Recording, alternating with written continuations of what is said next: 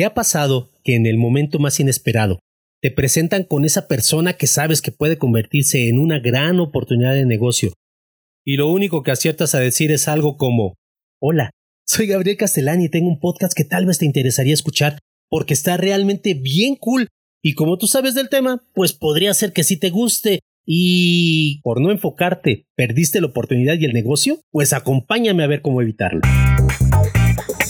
Software, gadgets, técnicas, tecnología, consejos, análisis, opinión. Bienvenidos. Esto es Hazlo sin drama el podcast donde le quitamos el drama a los negocios y nos enfocamos en las soluciones.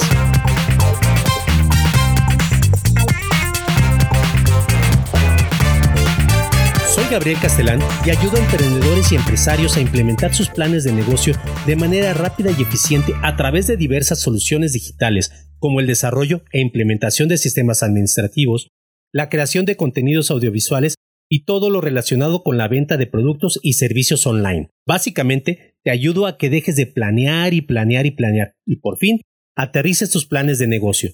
Soy un professional lander. No, no me estoy promocionando contigo. Bueno, sí, un poco. En realidad lo que acabas de escuchar es mi discurso de elevador o elevator pitch. ¿Y eso con qué se come? Pues un elevator pitch es una presentación que realizas acerca de quién eres, qué haces, a quién ayudas y cómo lo ayudas. Todo esto dicho de la manera más clara posible y en el menor tiempo posible. Claro, sin correr, si no luego no se nos entiende nada. Como a mí. en el menor tiempo posible. Tiempo. La palabra clave de toda presentación siempre es el tiempo. Y lo terminé desarrollando de esa manera ya hace bastantes años, después de que en una ocasión, tras haber tenido una llamada de acercamiento inicial con una empresa bastante importante, llegué a la reunión programada para hablar acerca del proyecto de video que querían desarrollar y para el cual estaban buscando proveedor. Según yo, en la reunión únicamente estarían presentes el gerente de producto que me había solicitado la reunión, el director de marketing y el director general. Sin embargo, al llegar a la sala de juntas, esta comenzó a llenarse de personas, una tras otra, tras otra, tras otra. Resultó que la sala de juntas estaba casi llena. Creo que hasta el mensajero estaba presente. Y todos estaban en silencio. Total silencio.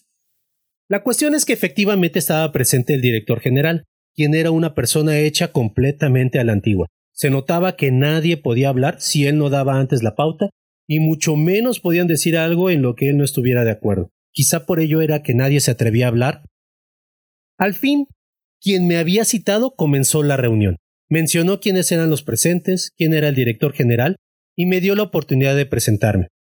Recuerdo que dije, soy Gabriel Castellán, y como pudieron ver en mi sitio web, cuento con varias propuestas que pueden interesarles respecto a la realización de su video.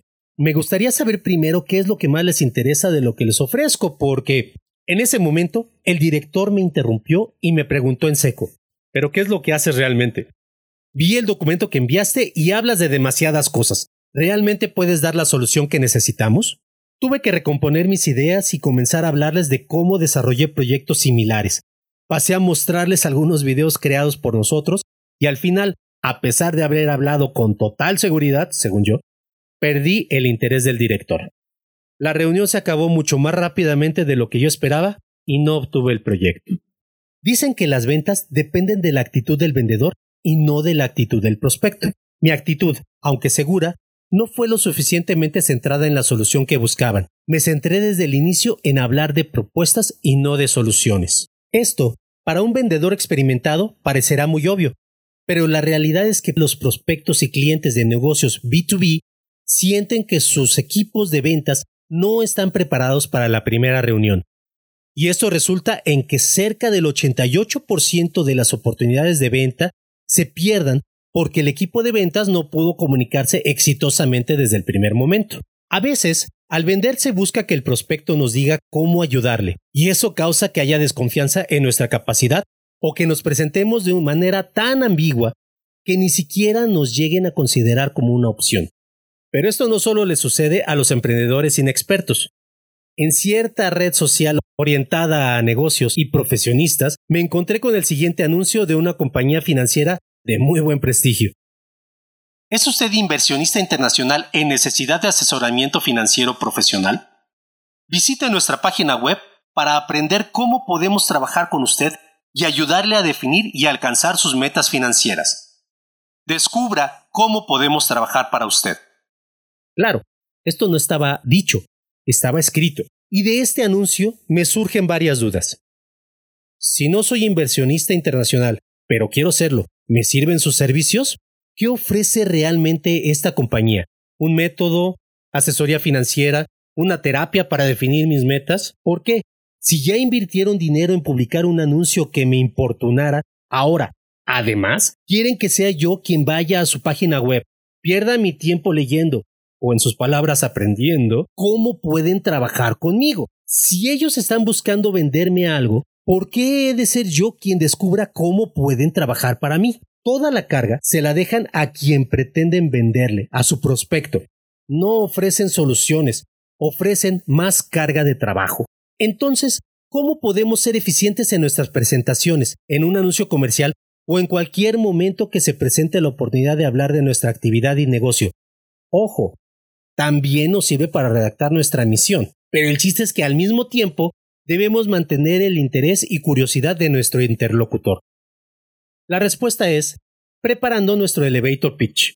En un tiempo máximo de 30 segundos, debes ser capaz de comunicar las respuestas a las siguientes preguntas. ¿Quién eres?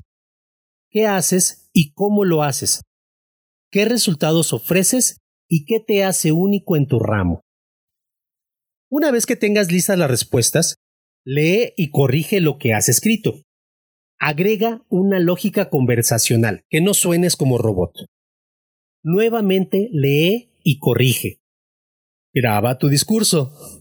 Siempre cuando grabas detectas miles de errores, eh, redundancias, etc. Asegúrate de que te mantienes dentro de los 30 segundos sin que hables demasiado rápido. Escúchate de manera crítica. Corrige lo que no te guste. Y finalmente, practícalo y apréndetelo bien. Al final, podrás utilizarlo en cada ocasión con pequeñas variaciones dependiendo de la situación, pero siempre apegándote a lo que realmente quieres comunicar. Y hasta aquí el episodio de hoy. Ya estamos en tu plataforma preferida de podcasting, así es que suscríbete. Ya sea por Spotify, Apple Podcasts, Evox, Anchor, etc. O búscanos en YouTube también como Hazlo sin drama. Y si prefieres, visita hazlosindrama.club y hazme saber tu opinión. Muchísimas gracias por estar con nosotros. Te espero el próximo martes. Ya sabes, algo sin drama y como dicen mis niños, adiós, bye, chao.